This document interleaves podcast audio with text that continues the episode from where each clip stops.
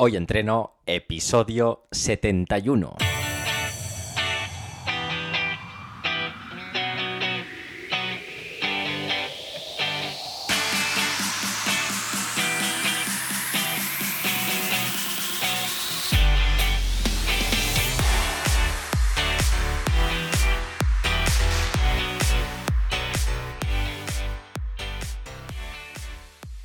Muy buenas y bienvenidos a Hoy Entreno, el podcast en el que entrevistamos a expertos del mundo de la salud y el deporte. Yo soy Carlos García, especialista en entrenamiento desde casa, y en el episodio número 71 vamos a entrevistar a Dani Penas, especialista en entrenamiento de fuerza. Pero antes de pasar a la entrevista, hoy entreno.es, cada semana un contenido nuevo, rutinas de entrenamiento donde combinamos ejercicios de fuerza con ejercicios cardiovasculares, recetas saludables para que te alimentes con comida real, webinarios sobre mentalidad estoica para que alcances tus objetivos y en definitiva, todo lo que necesitamos para ponernos en forma desde casa. Dicho esto, vamos a ver qué ha dado de sí esta semana. Bien, esta semana nos hemos inscrito a la cuarta edición de los premios Evox de la audiencia, algo que siempre, bueno, me hace mucha ilusión participar, ya que de alguna manera es una forma de sentir eh, vuestro apoyo, los que estáis escuchando todas las semanas este podcast. ¿Qué más? Recordaros que os podéis suscribir a la newsletter gratuita. Ahí escribimos sobre estoicismo y filosofía de vida. Así que si queréis leer textos interesantes y además estar al corriente de todas las novedades de la plataforma, acceder a hoyentreno.es barra newsletter y suscribiros. También nos podéis seguir tanto en Twitter como en Instagram con el usuario arroba hoyentreno-bajo y en el canal de YouTube.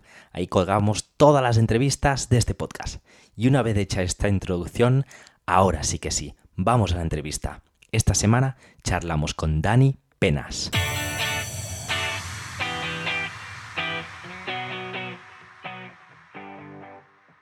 Y ya estamos aquí con Dani Penas. Bienvenido y muchas gracias por aceptar la invitación de hoy entreno. Muchas gracias a ti, Carlos. Un placer enorme y nada, preparado para lo que, para lo que quieras que charlemos ahora un ratito.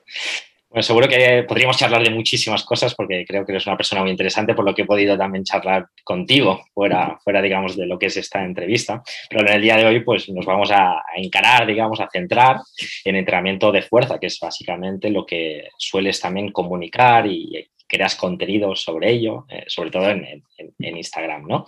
Pero bueno, eh, hazte tú mismo la, presentación. Dinos quién eres ya y a qué te dedicas. Bueno, pues eh, está, esto es un tópico, yo creo, el decir eh, es difícil presentarse a uno mismo, pero es también un clásico, así que, bueno, haciéndolo de la, mejor manera posible y la más breve, eh, soy Dani, un chico de 30 años de Madrid, que desde los 16, 17 sobre todo, siempre me apasiona el deporte, pero desde los 16, 17 me empezó a apasionar el mundo del entrenamiento de fuerza, el gimnasio en general, todo lo que implica el evolucionar un físico eh, y eh, empecé a encaminar mi carrera eh, profesional, digamos, dando obviamente como, como la mayoría de gente que empieza en cualquier ámbito profesional bandazos para un lado y para otro. Y bueno, hasta por no extenderme demasiado, hasta el día de hoy que bueno, me dedico plenamente a, a tratar de ayudar a la gente a mejorar su, su, físico, su salud y su vida en general a través del entrenamiento, del cambio de hábitos, de la consecución de objetivos físicos que creo que van muy ligados a objetivos, podemos decir, incluso de vida. Y em, por si a alguien le interesa, que es una parte que suelo dejar siempre para el final, porque es lo que considero no menos importante, pero sí no lo considero tan, tan importante. Soy, eh, tengo el grado medio de actividad física y deporte, soy graduado en, en INEF, podemos decir, o CAFID. Eh, y luego, bueno, pues todo tipo de formaciones complementarias que, que han podido ayudar a que sea un profesional un poco más competente, porque estoy lejos de ser todo lo competente que me gustaría. Bueno, siempre estamos aprendiendo día a día, conocemos y aprendemos cosas nuevas. Obviamente se suele decir, o al menos yo creo también, que al final el buen profesional es el que es capaz de, bueno, de, que esa persona que, lleva, que tiene delante, que consiga resultados, lo puede, eh, digamos, reforzar el hecho de tener un papel con un título, etcétera, porque obviamente eso te va a dar una, base de conocimiento, pero yo también abogo, para, al fin y al cabo, la experiencia también es, mucho más que, que, pues eso, que un conocimiento puro y duro, ¿no? Pero entiendo que, igual que en mi caso también, que, es interesante pues tener eh, las patas, eh, en este caso, cubiertas tanto de, experiencia como, como, de formación, como, como así es con, Dani. Entonces, em, bueno, eh, seguimos, vamos a arrancar, digamos, con las preguntas en específico, en este caso de, como decíamos, de entrenamiento de fuerza.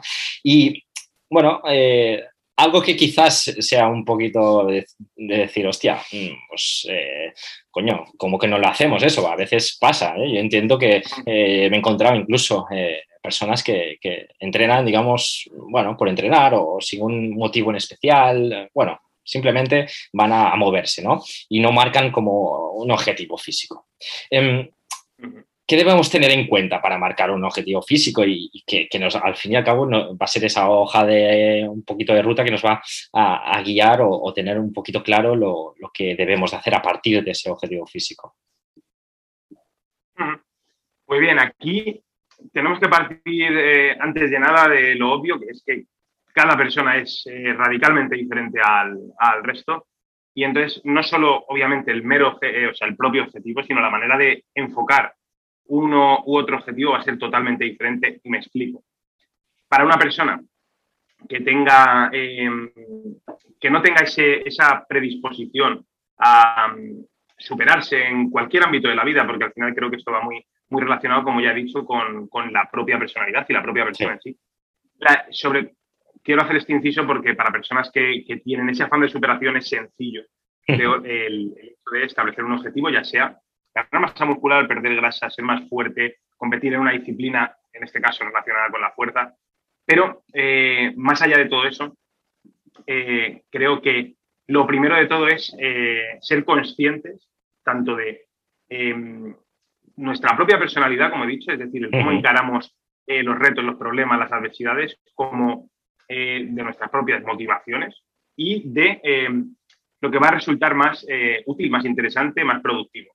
Y ya poniendo todo esto en, práctica, no tiene sentido que una persona que parte de cero, que lo único que quiere es, porque has, ha leído muchísimo que esto va a mejorar su salud, que es imprescindible incluso eh, para su salud, que estamos de acuerdo en ello, no tiene sentido que se plantee el decir, vale, pues mi objetivo a partir de mañana es conseguir la máxima masa muscular eh, que pueda, porque sé que masa muscular me han dicho muchas veces que es igual a salud, entonces eh, voy a conseguir toda la masa muscular que pueda este objetivo, que podemos hablar que es a nivel de, bueno, pues eso, de entrenamiento con el objetivo de ganar masa muscular sería eh, el culmen de, ese objetivo, creo que está muy, muy lejos, que es muy, muy intangible y que requiere una serie de cambios tan grandes eh, y una serie, o sea, y una dedicación determinada eh, tan grande que mm, es totalmente incompatible plantearse de primeras ese objetivo, aunque luego pueda llegar a ser el objetivo final. Entonces, creo que es fundamental, dicho esto, a la hora de plantear objetivos.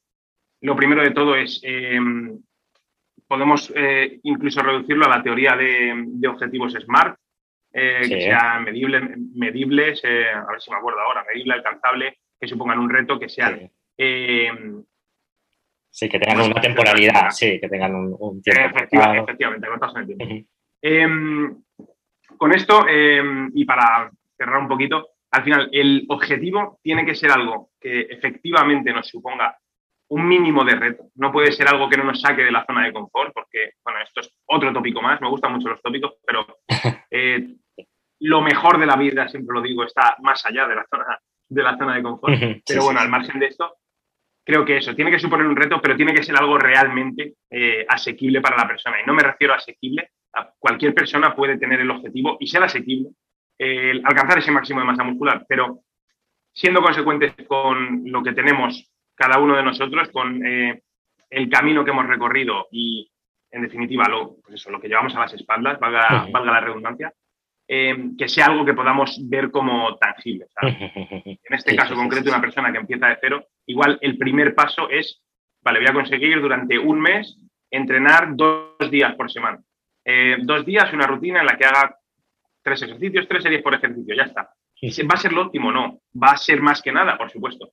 Em, pero en el momento que asentemos un pequeño objetivo, podemos decir, vale, ahora estoy, eh, he adquirido ese mínimo de disciplina, podemos plantearnos algo después. Entonces, eh, bueno, le he dado muchas vueltas, pero sí, sí, creo que se entiende, se entiende más o menos mensaje. Sí, sí, sí, sí. Estoy 100% de acuerdo contigo. Además, creo que lo has explicado muy bien. Cada uno pues, tiene sus particularidades, su, digamos, sus eh, hábitos, sus rutinas, su, familia, su trabajo. Hay muchas eh, particularidades que además eh, creo que es muy importante, como, comentabas, mm, ese autoconocimiento, saber que realmente lo puedes llegar a hacer, no, no, digamos, marcarse algo que está tan alejado como comentabas, que, que va a ser muy complicado, tanto a nivel de motivación como a nivel de esa constancia de, poder llegar a ello. Y por eso es tan interesante, bajo mi punto de vista también, es marcarse pues eso, también esos objetivos a, un poquito más a corto plazo y ir viendo eh, hasta dónde podemos ir, eh, hasta dónde podemos llegar. Obviamente, podemos tener una visión muy, muy a largo plazo de lo que te gustaría hacer, pero hay que hacer primero esos pequeñitos pasos, ¿no? Em, estupendo, 100% eh, de acuerdo, como decía. Em, seguimos adelante. Entonces, mm, vamos a poner un caso, un caso en particular, ¿no? Eh, una persona, pues, que con sus eh, obligaciones, como decías o comentabas, pues 100% tiene tres días solo para entrenar. Obviamente podemos decir, sí, bueno, el tiempo es relativo, puedes sacar tiempo de un lado, pero otro, pero bueno, digamos que solo tiene tres días, ¿no? Reales. Em, em, ¿Qué le recomiendas que haga eh, para empezar? Una persona que hace, pues eso, o más de medio año que no entrena o, incluso un año o dos años ha entrenado, pero no tiene, eh, tiene que volver, digamos, a ello. Vale, aquí, como en todo, hay varias cosas a tener en cuenta. Lo primero es eh, qué es lo que va a conseguir que esa persona adquiera esa adherencia. Eso por delante de todo, porque sí que es verdad que em, hay un montón de cosas detrás, como es eh, frecuencia, entrenamiento, intensidad, volumen, progresiones, que son determinantes, pero si no conseguimos la adherencia vamos a dejar el proceso. Entonces, creo que es lo primero. Entonces, si a esa persona le gusta entrenar eh, una rutina típicamente llamada full body, tres días por semana, una full body. Si te gusta entrenar una eh, rutina dividida en la que hagas en día 1 tren superior, día 2 tren inferior, día 3 full body, entonces eso partiendo de esa base de, eh, en una persona, esto no, sé, no tendría que ser porque el caso de una persona principiante, pero bueno, una persona principiante o una persona que parta de una inactividad grande, eh, cualquier cosa que haga le va a hacer mejorar. Entonces, cuando partimos de cero, cualquier cosa que sea más que cero nos hace mejorar. Entonces, lo primero, eso, conseguir esa adherencia con la manera de entrenar que más le motive, que más le guste, escogiendo obviamente los ejercicios, primero, que más le gustan, obviamente, esto partiendo, si puede ser asesorado, mejor, pero si no, partiendo de un mínimo de, lógica para buscar esa seguridad del ejercicio, obviamente.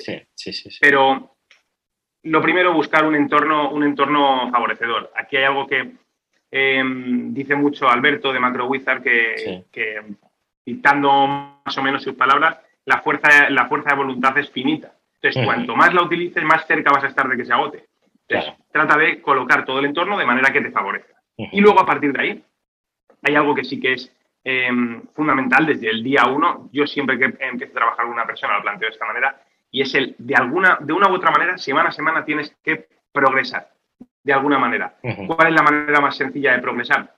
Lo primero, cuando hay, vuelvo a lo mismo, una inexperiencia, ser conservador, eso antes de nada, empezar todo lo desde abajo que, puedas, quieras. Eh, y a esto me refiero con, si sabemos que el mínimo estimado de series por grupo muscular promedio está en 7, 6, bueno, esto depende del paper que veamos, eh, empezar por ese mínimo. ¿Es el mínimo? Pues por el mínimo. Y a partir de ahí, ¿qué necesitamos? Eh, pues o bien una serie más, o sea, una repetición más a la semana es progreso. Una medio kilo más a la semana es progreso. Hacer una serie más a la semana es progreso. Eh, de una semana a otra, hacer la técnica más perfecta es progreso. Entonces, siempre buscar un parámetro en el que semana a semana podamos mejorar. Entonces, creo que ese sería el planteamiento y, por supuesto, eh, dependiendo obviamente de, como hemos dicho, una persona eh, con, que parte de una inactividad pero tiene experiencia sería diferente a una que no. Pero ya yéndome al caso, de una persona, por ejemplo, que no tenga nada de experiencia, eh, todo esto está bien, pero lo primero de todo es lo que hemos dicho, eh, mantener de la mejor manera posible y pivotar eh, para mantener esa motivación, seguridad y, em, y, centrarte en adquirir lo que son las bases, que en este caso, una persona, si habláramos de una principiante, la base principal que tenemos que adquirir es un buen, un buen una buena autopercepción, eh, física desde el punto de vista de la propiocepción para mantener una buena técnica y a partir de ahí, poco a poco, podemos ya empezar a hablar de empezar a eh, aprender a aplicar intensidad y eh, hilar un poco más fino. Pero vamos, eso es lo que plantearía de inicio a una persona que empieza. Y esa persona, si conseguimos eso que hemos dicho, de mantener la adherencia, con estos cuatro parámetros básicos, en un mes habrá progresado, en dos meses habrá progresado más. Obviamente, estamos, tenemos que controlar el resto del entorno poco a poco, nutrición, descanso, poco a poco. Cuantos menos cambios hagamos de golpe, más sencillo será que asentemos los cambios que hagamos. 100% de acuerdo. Muy recomendable esta, este tip, digamos, ladrillo tras ladrillo, eh, step by, step, poquito a poco. Eh, bueno, eh, ya lo dicen también los grandes, digamos, divulgadores de hábitos, que, los hábitos pues se crean poquito a poco, no de, no, no de golpe. entonces, como se suele, hay un refrán que dice que Roma no se construyó en un día, tampoco, pues en este caso un cambio físico, una transformación tampoco, ¿no? Entonces, muy, ha quedado muy, muy claro, muy, muy, evidente. Entonces, mm, Vamos a poner ahora el caso ya, pues que, esa misma persona, pues eh, hemos conseguido ya que, tenga ese hábito, eh, eh, que ya lleva unos meses entrenando, se encuentra bien físicamente, psicológicamente también, no, no, le supone un súper esfuerzo entrenar, simplemente lo hace porque también incluso lo está empezando a disfrutar. Y ahora sí que ya ha llegado a un punto en que tiene una cierta madurez, en que ya domina la técnica, como comentabas, y ahora sí que ya pues, le gustaría Mm, digamos, apretar un poquito más para eh, ahora sí, eh, pues eh, empezar a ver cómo son resultados un tanto más estéticos, un, tanto más, digamos, niveles de fuerza también, que no va relacionado a veces. Bueno, la estética también es algo, bueno, es, algo un poquito etéreo, digamos, la estética, pero bueno, entendemos, ¿no? Por, con una composición corporal, digamos, tanto por ciento de grasa corporal bajo, etcétera, un grande masa muscular, niveles de masa muscular interesantes. Bueno, em, ahora pues eh, vamos a por el tema un poquito más científico, ¿no? Em, ¿Cuántas eh, o cuántos ejercicios debemos hacer por sesión? ¿Cuántas repeticiones es recomendable realizar por ejercicio? E incluso si nos quieres decir también las series por grupo muscular, eh, entendiendo eso, que queremos pues, hacer un trabajo de, fuerza completo, digamos. Vale, aquí tenemos que partir de que Em, las conclusiones en torno a estas cifras que podamos dar ahora son em, en base a contrastar, recopilar eh, información de diferentes artículos, de diferentes experiencias de diferentes profesionales, experiencias propias, etc. Entonces, que no es, quiero que quede claro que no es algo cerrado, no es algo eh, que sea sota, caballo y rey. Pero, por dar recomendaciones generales, em, a nivel de número de series, aquí podríamos desglosar cada una, como por ejemplo, eh, quiero partir de la base de que va a influir eh, directamente y de manera muy determinante el tipo de ejercicios que hagamos, que ahora comento esa parte. Pero eh, podemos hablar en el, por ejemplo, pectoral eh, entre 7 y 20 repeticiones, 25 repeticiones, en la espalda entre un poquito más, 8, 9, hasta esas igual, 25, incluso irnos un poco más arriba.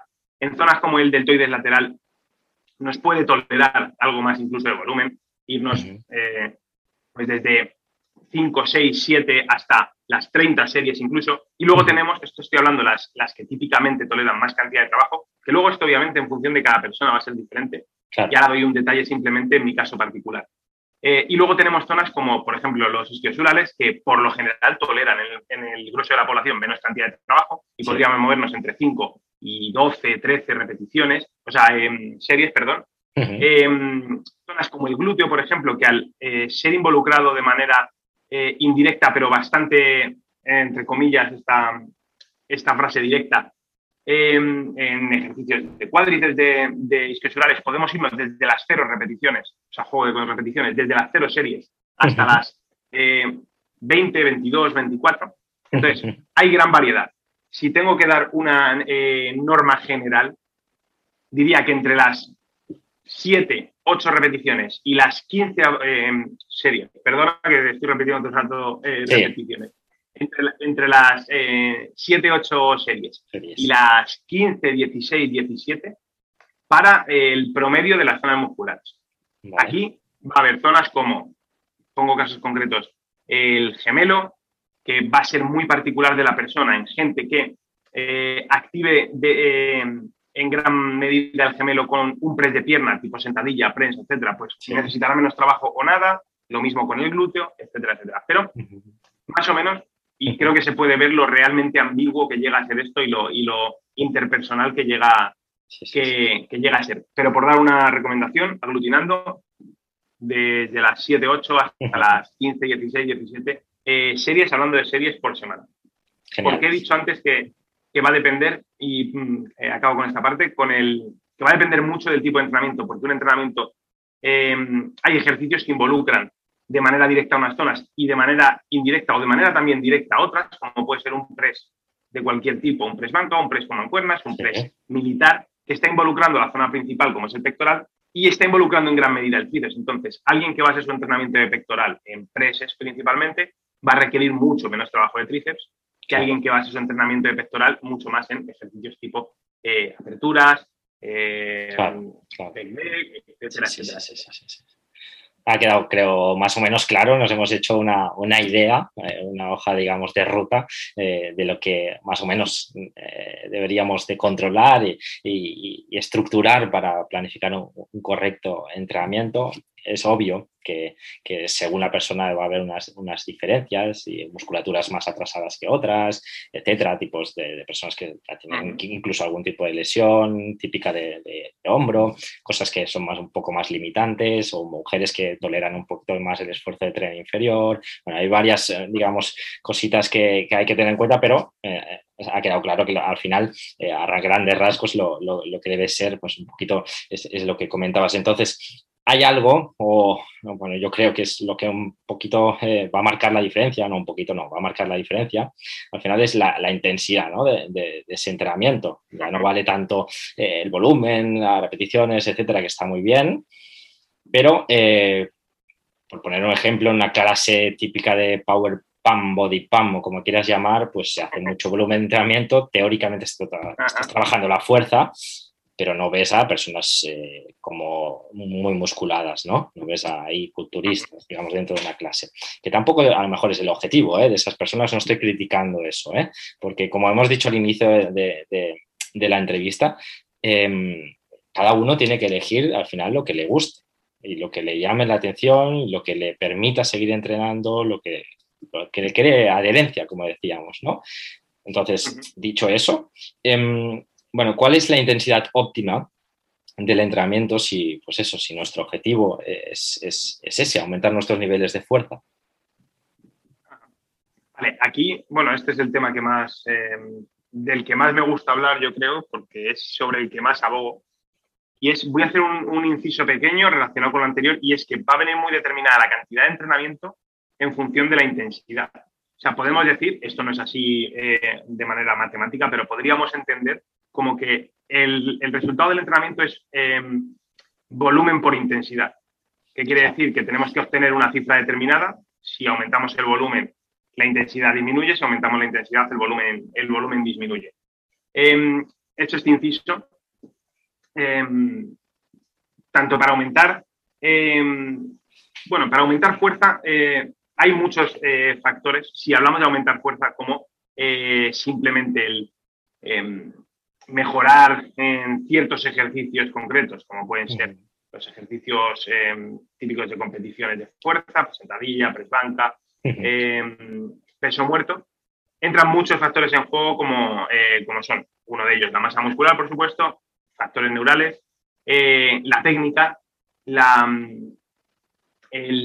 bueno, la movilidad, el calentamiento, hay muchos factores a tener en cuenta pero relacionándolo con la parte que yo creo que más me concierne, que es eh, la relación que tiene con, la, con la, masa muscular, que sí que hay una relación, puede llegar a haber una relación directa entre más masa muscular, más fuerza. De hecho, eh, levantadores, por hacer otro inciso, levantadores que sufren un estancamiento largo, muchas veces la opción es subir de categoría de peso, que implica un aumento de masa muscular para poder seguir mejorando esas marcas, pero Em, aquí siempre tenemos que buscar intensidades, lo que llamamos eh, trabajar eh, a intensidades altas, intensidades submáximas o máximas, intensidades cerca del, cerca del fallo. ¿Qué entendemos por cerca del fallo? Pues lo, em, desde el momento en el que llegamos a ese fallo muscular, que no lo confunda la gente con eh, llegar a la última repetición que podríamos hacer. El fallo muscular implica que no puedes llegar a completar la última repetición hasta, podemos decir, tres repeticiones por detrás. Es decir, si nosotros hacemos 10 repeticiones de press banca y en la 11 nos quedamos a medias y se nos cae la barra y nos la tienen que eh, levantar, la 11 es nuestro fallo muscular. La 10 es eh, lo que llamaríamos, eh, por poner un poco los nombres que ahora se conocen, el RIR o repeticiones en recámara, que hace referencia a cuántas repeticiones paramos antes de llegar al fallo. En ese caso concreto, 10 sería un RIR 0, es decir, 0 repeticiones antes del fallo porque no nos queda ninguna más. 9 repeticiones sería RIR 1, 8 repeticiones RIR 2, 7 repeticiones RIR 3. Y nos moveríamos en ese margen. Esto traducido a otra escala de esfuerzo, como podría ser de la conocida como RPE, que es una escala en la que ponemos valores del 1 al 10 eh, sobre el esfuerzo que hemos realizado, siendo el 10 el máximo esfuerzo que podríamos realizar y siendo 1 0 el, el mínimo. Y aquí, de la misma manera, haciendo una extrapolación, nos moveríamos aproximadamente entre el 7 y el 10 sobre. Entonces, esa sería em, la intensidad a la que deberíamos movernos en, en mayor medida a lo largo de nuestra vida entrenando. Va a haber periodos en los que se pueda jugar y no quiero decir que con una intensidad de 6 sobre 10 o un RIR 4 ya no se produzca hipertrofia. Pero considero que a partir de ahí es el punto eh, óptimo más interesante para poder luego, eh, lo que hemos hablado al principio, llevar una progresión a lo largo de dos meses, tres meses, cuatro meses, eh, seis semanas, lo que sea. Ir progresando en ese esfuerzo desde hoy empiezo con esta, en el ejemplo que hemos puesto antes, si yo como máximo hago 10 repeticiones y en la, en la 11 la barra se me cae encima, pues empiezo hoy haciendo 7 repeticiones con esa carga, por poner un ejemplo.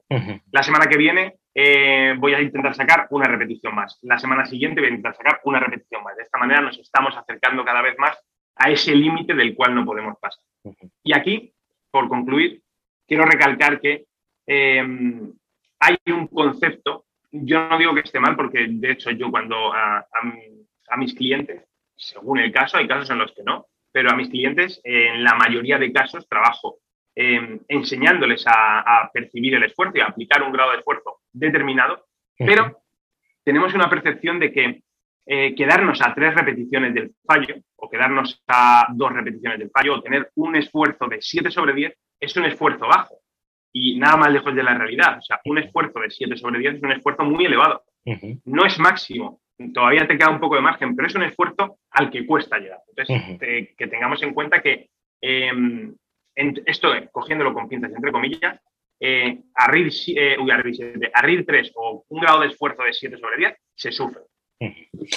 Está claro. Y como decíamos también al inicio, eh, para una persona, digamos, eh, novata, como quieras llamar, o que no ha entrenado jamás la fuerza, pues eh, llevar a, llegar a esos niveles a su cuerpo, que no tiene esa experiencia, pues seguramente le va a ser muy complicado. También a nivel psicológico incluso, ¿no? Porque al final es algo pues, que tienes que superar, romper unas barreras, quitarse incluso miedos, etcétera, ¿no? Em, todo lo que haga esa persona, no todo lo que haga, pero si se acerca mucho a unas intensidades media altas, ya, ya, va, ya va a alcanzar unos, buenos resultados, sobre todo al inicio. Eh, pues todo lo que haga casi le va a ayudar a, ganar su masa muscular. en este caso, si queremos dar un plus más, ya llevamos un tiempo entrenando, etcétera, pues sí que es interesante o debemos eh, de trabajar con intensidades altas, como comentabas. Entonces, la duda que me ha quedado es, bueno, has explicado ya, ¿no? Un poquito lo que es, eh, digamos, el concepto de fallo muscular, pero la duda que me ha quedado es que si debemos aplicarlo eh, siempre, es decir, en todos los ejercicios, en todo momento, etcétera, o, eh, o no, digamos. Vale, aquí y hoy en día es hoy en día me refiero a estos días, a hoy, día 21 de julio, es mucho más notable el ver diferentes corrientes muy, muy, muy opuestas entre sí y con buenos resultados. Y me refiero a gente eh, no voy a, nombrar a nadie, pero grandes referentes que probablemente todo el que esté escuchando este podcast conozca, que abogan por volúmenes de entrenamiento que el promedio de la población consideraría realmente bajos, hablando, como hemos dicho antes, de mantenernos en los mínimos casi siempre, eh, e intensidades desde el primer día muy, muy elevadas, llegando a eh, ir a intensidades más allá del fallo, buscar el fallo con frecuencia, incluso ir más allá del fallo, y luego están las otras corrientes que abogan por ser más, un pelín más conservadores en la intensidad, más paulatinos, volúmenes de entrenamiento más altos, etc. Entonces, eh, ¿es necesario llegar al fallo siempre para generar, para tener grandes resultados a nivel de hipertrofia? Rotundamente no. Ahora, como hemos dicho antes, está totalmente relacionado con, la, con, la, con el volumen de entrenamiento. Si tú eh, realizas una serie, vamos a poner un ejemplo, desde el punto de vista del tiempo empleado, si realizamos una serie eh, normal y corriente, lo que entendemos como una serie de 10, 10 12 repeticiones, bueno, tres series de 10, 12 repeticiones, eh, tenemos que tener en cuenta algo, que siempre y cuando estemos en esos grados de esfuerzo que hemos hablado, es decir, de quedarnos a tres repeticiones del fallo, un grado de esfuerzo de 7 sobre 10, siempre que estemos moviéndonos en esos márgenes de intensidad, las repeticiones realmente efectivas, es decir, las repeticiones que realmente consiguen eh, activar, por así decirlo, eh, nuestros músculos eh, de una manera suficiente como para generar esas adaptaciones a nivel de hipertrofia, van a ser las 4, 5, 6 últimas repeticiones. Entonces, de, de tres series de 10 a 12 repeticiones, vamos a tener realmente, promedio, 15 repeticiones realmente útiles. Si tú, sin embargo, haces una serie eh, de 10-12 repeticiones al fallo, y, ahora voy a poner el ejemplo radicalmente opuesto, que sería el de ir más allá del fallo. Haces una serie de 10-12 repeticiones al fallo o cerca del fallo y utilizas algún tipo de técnica, que no viene al caso comentarla, de alta intensidad, en la cual lo que hacemos es no descansar completamente y seguir forzando eh, alguna repetición más, eh, aún habiendo llegado a ese fallo, vamos a conseguir en un periodo más corto de tiempo mayor cantidad de, mm, de repeticiones de esas que hemos hablado que nos resulten interesantes, lo que llamamos repeticiones efectivas, con un menor número de repeticiones totales. ¿A dónde quiero llegar con todo esto? Em, a que de esta manera estamos em, disminuyendo el número total de repeticiones que hacemos y estamos consiguiendo un estímulo prácticamente igual, igual o superior. Entonces, dicho esto, se pueden conseguir em, incluso los mismos resultados de ambas, eh, por ambos métodos o por ambos medios, sin duda. Ahora, eh, si la mayor parte de nuestro entrenamiento lo hacemos un poco, eh, volviendo a hacer el hincapié en que hay que trabajar cerca del fallo, tal como hemos dicho, un poco más alejados del fallo, un lado de fuerza de 7 sobre 10, incluso bajándolo un poco más, vamos a necesitar más cantidad de series para estimular eh, nuestra masa muscular. Ahora bien, por último, haciendo un promedio de ambos, digamos, extremos, como hemos dicho, que son extremos y normalmente desde mi punto de vista los extremos, en los extremos no suele estar, eh, la verdad. Eh, haciendo un compendio de, ambos, diría que el fallo muscular es útil en momentos puntuales. Nosotros tenemos que tener en cuenta que tenemos un periodo de tiempo en el cual estipulamos que vamos a progresar o predecimos, por así decirlo, que vamos a progresar de una determinada manera y eh, al final de cuando nos estamos acercando a ese final de ese periodo de tiempo, pongamos un ejemplo de ocho semanas, sí que puede ser interesante, como luego vamos a tener un periodo en el que o bien vamos a descansar un poco más, o bien vamos a bajar el ritmo, por así decirlo, sí puede ser interesante el ir un poco más allá y exprimirnos y terminar de, em, de, ver hasta dónde podemos llegar. Y puede ser útil tanto como tanto por el hecho del estímulo que vamos a recibir, puede ser un estímulo mucho mayor, como por el hecho de ese feedback que vamos a recibir eh, nosotros mismos sobre hasta qué punto podemos eh, forzar nuestro, nuestro esfuerzo, nuestra intensidad y nuestra capacidad de, soportar ese, tipo de sensaciones. Genial, genial. Em, Dani, las, vamos a cambiar de tercio un poquito.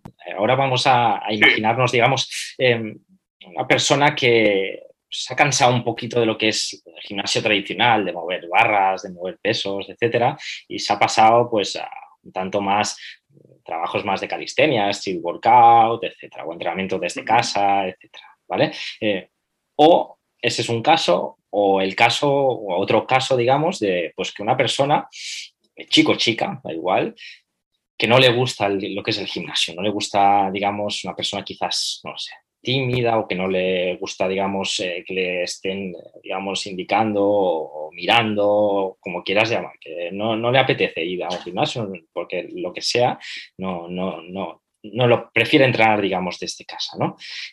Sabe, obviamente, porque lo comentamos todas las semanas aquí, que, es importante trabajar la, la fuerza, entrenar la fuerza, pero entiendo que aunque trabajando con nuestro propio peso corporal se pueden hacer muchísimas cosas, puede que llegue un momento que, pues, que lleguemos a, nuestro tope, ¿no?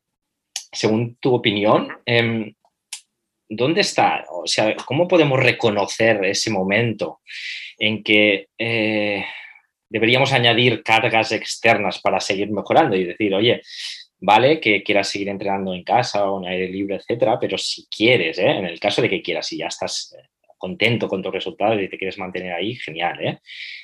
Pero, ¿cuál es ese momento que decís, hostia, mm, si quieres un pasito más allá, eh, tienes que añadir cargas externas? Mira, yo aquí tengo una... He hablado bastante sobre esto y tengo una regla en forma de escalera bastante clara. Y es lo primero entender que, que sí que se puede. Em, tanto en casos eh, sin carga externa como en otros casos será necesaria la carga externa, pero sí que se puede generar hipertrofia eh, al mismo nivel, ¿vale? Obviamente con muchos matices, pero al mismo nivel que lo que lo haríamos con cargas externas. Porque nuestros músculos entienden de estímulos, no entienden. Nosotros em, hablamos todo con números porque nos es más fácil de entender. Al ser humano tenemos que ponerle nombre a todo, pero nuestro músculo entiende de estímulo. Y si tú a tu músculo le das un estímulo moviendo, un estímulo determinado, moviendo un camión o moviendo un coche o eh, pegándote con, estos son ejemplos absurdos, ¿vale? Pero entendámonos. Eh, pegándote con tu hermano, em, tu, tu, músculo está recibiendo ese estímulo de la misma manera que si tú estuvieras dándole ese mismo estímulo con unas mancuernas. Entonces, partiendo de esta base, eh, desde mi punto de vista, si bien es cierto que se puede generar hipertrofia em, moviéndonos en, desde las 5 o 6 hasta las 30, 35, 40 repeticiones, siempre que estemos cerca del fallo, desde mi punto de vista, yo soy de acotar mucho más ese, rango y me movería entre las 5 y las 18 o 20 más o menos. ¿Por qué? Porque a partir de ahí entran en juego, eh, cuando lo que queremos es estimular la masa muscular, están entrando en juego ya factores cardiovasculares, eh, respiratorios, que puede hacer que paremos de hacer el ejercicio, más porque no nos llega ya aire a los pulmones que porque estemos con ese músculo fatigado. Entonces, por eso yo soy más partidario de acotar ese, ese rango. Y teniendo en cuenta, en cuenta esto, teniendo en cuenta ese margen, la escalera de la que te he hablado antes es, en casa, lo primero que tenemos es eh, valorar eh, qué ejercicios podemos hacer en casa que sustituyan a los que teóricamente haríamos en el gimnasio. Y pongo dos ejemplos claros. Tenemos eh, una sentadilla una prensa, es decir, un, patrón de, triple extensión, o em, de triple extensión de cadera, rodilla, tobillo, o un press banca, ¿vale? El press banca, eh, directamente, es muy sencillo identificar, lo podemos sustituir con, unas flexiones. La sentadilla la podemos sustituir o bien con la sentadilla o bien con em, otro tipo de ejercicios que sería el siguiente paso.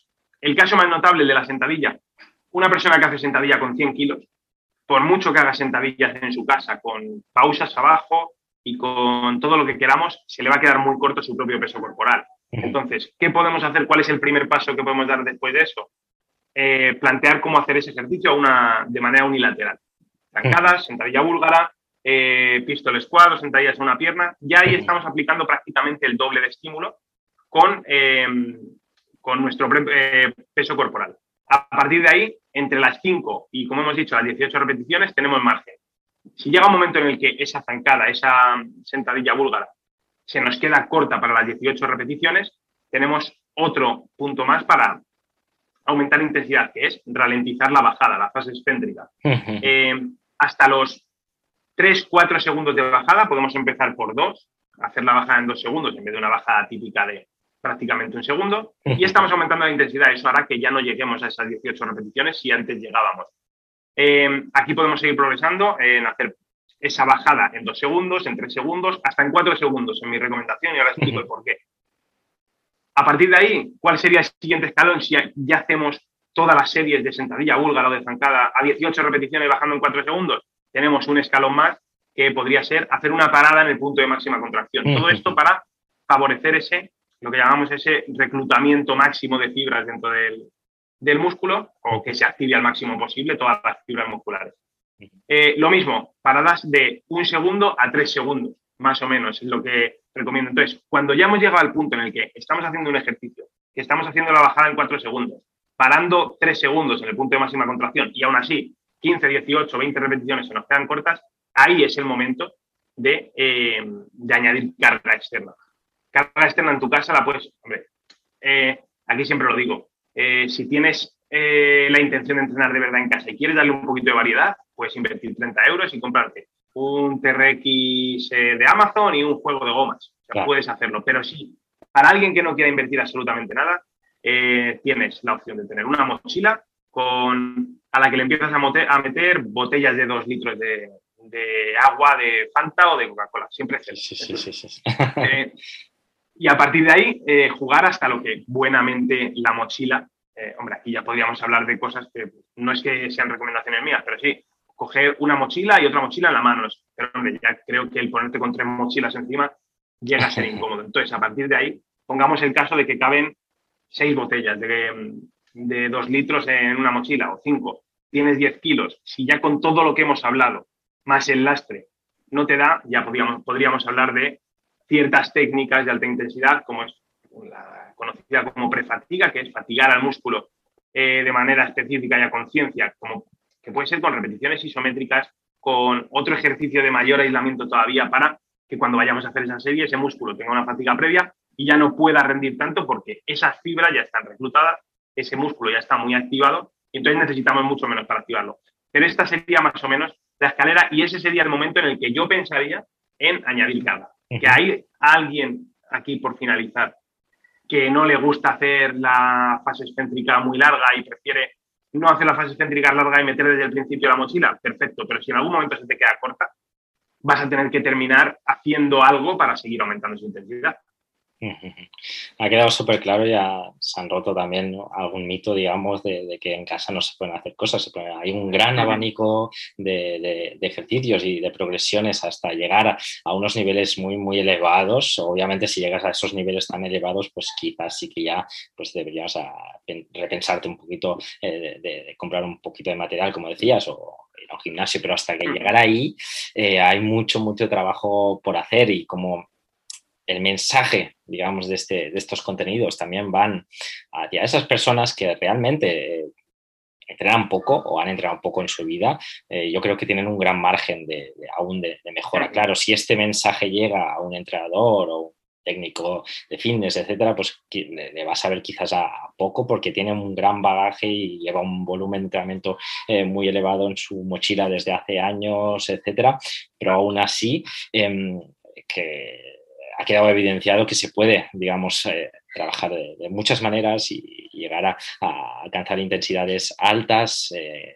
con diferentes métodos. Uno de ellos es el, rest pause o pause, no sé cómo es la pronunciación.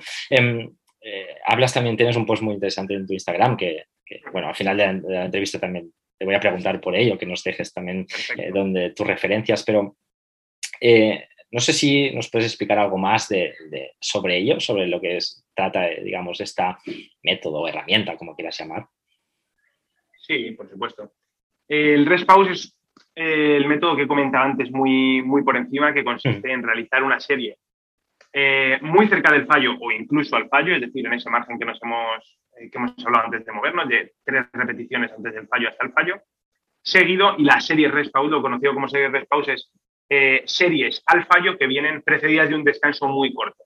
Entonces haríamos una serie normal con la intensidad que consideremos, cerca del fallo, siempre cerca del fallo.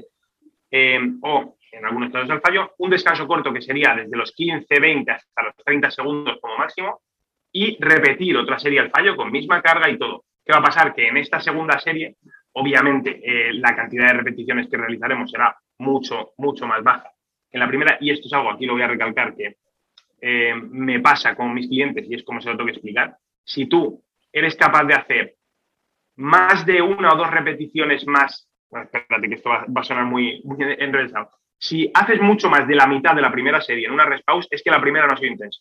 Es decir, si hacemos una primera serie a 10-12 repeticiones, en la rest pause típicamente nos saldrán 5, 6, 7 repeticiones. Pero si haces una red pausa 10, 12 repeticiones, y, o sea, una serie normal a 10, 12 repeticiones, y la siguiente, después de 20 o 30 segundos de descanso solo, vuelves a hacer 10, 12, necesitas 10, 12 repeticiones para fallar, es que la primera no ha sido lo suficientemente intensa.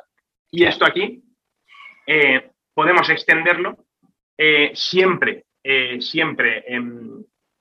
mi recomendación es que saquemos, por eso que he comentado antes, más de 4 o 5 repeticiones, porque en una serie eh, en la que nos movemos de 5 a 10 repeticiones, como hemos dicho, eh, las repeticiones realmente útiles, efectivas, van a ser las 4, 5, 6 últimas. Luego, si hacemos una serie que ya solo son 3 repeticiones, nos estamos perdiendo dos repeticiones por el camino.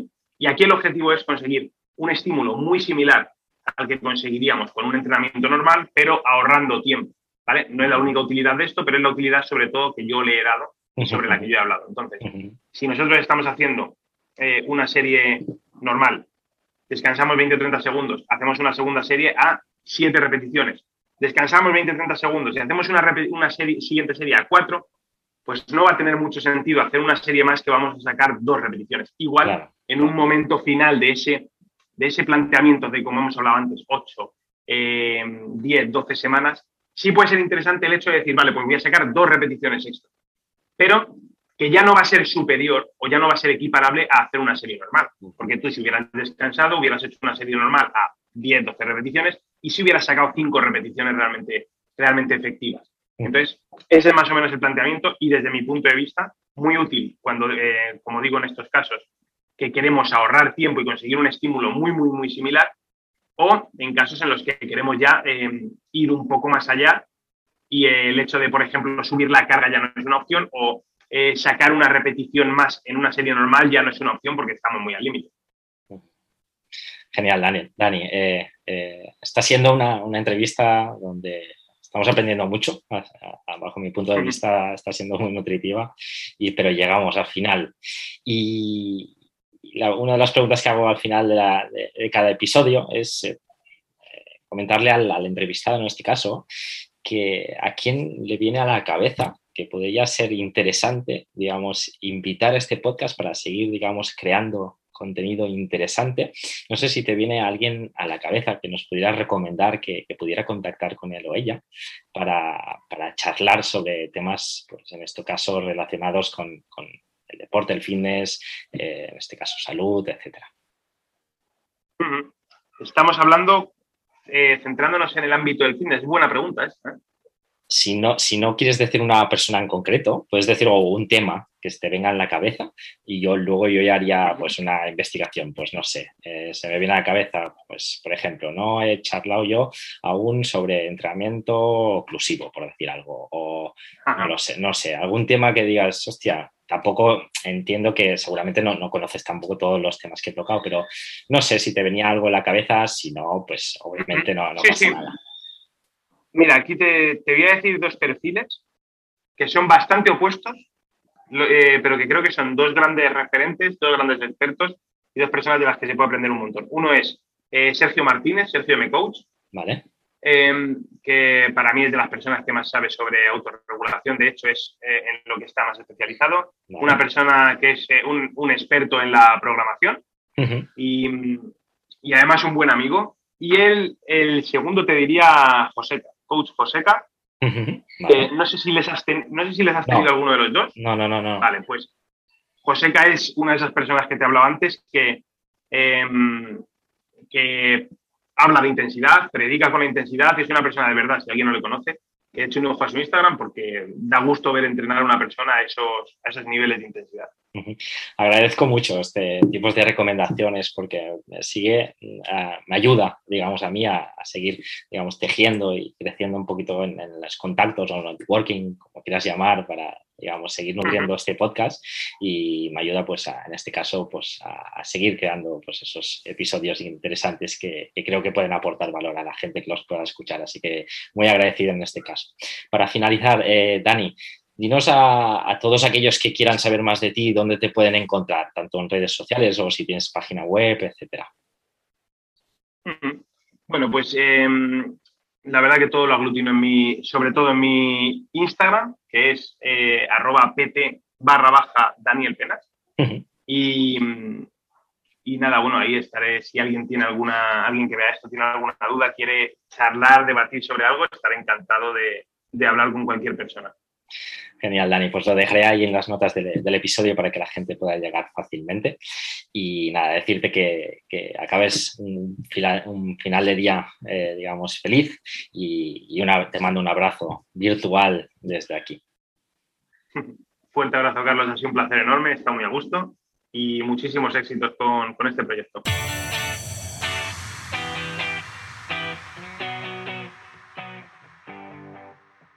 Con Dani hemos podido entender mejor toda la ciencia que hay detrás de una planificación de entrenamiento de fuerza.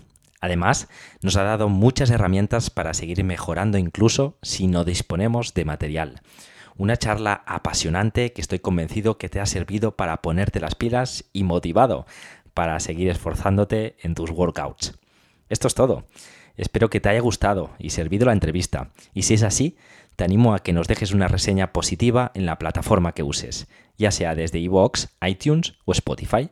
De esa manera muchas más personas tendrán la oportunidad de descubrir este podcast. Por último, decirte que si accedes a hoyentreno.es te puedes unir a nuestra comunidad Nada más por hoy. Espero que tengáis un gran día y nos escuchamos la semana que viene. Hasta luego.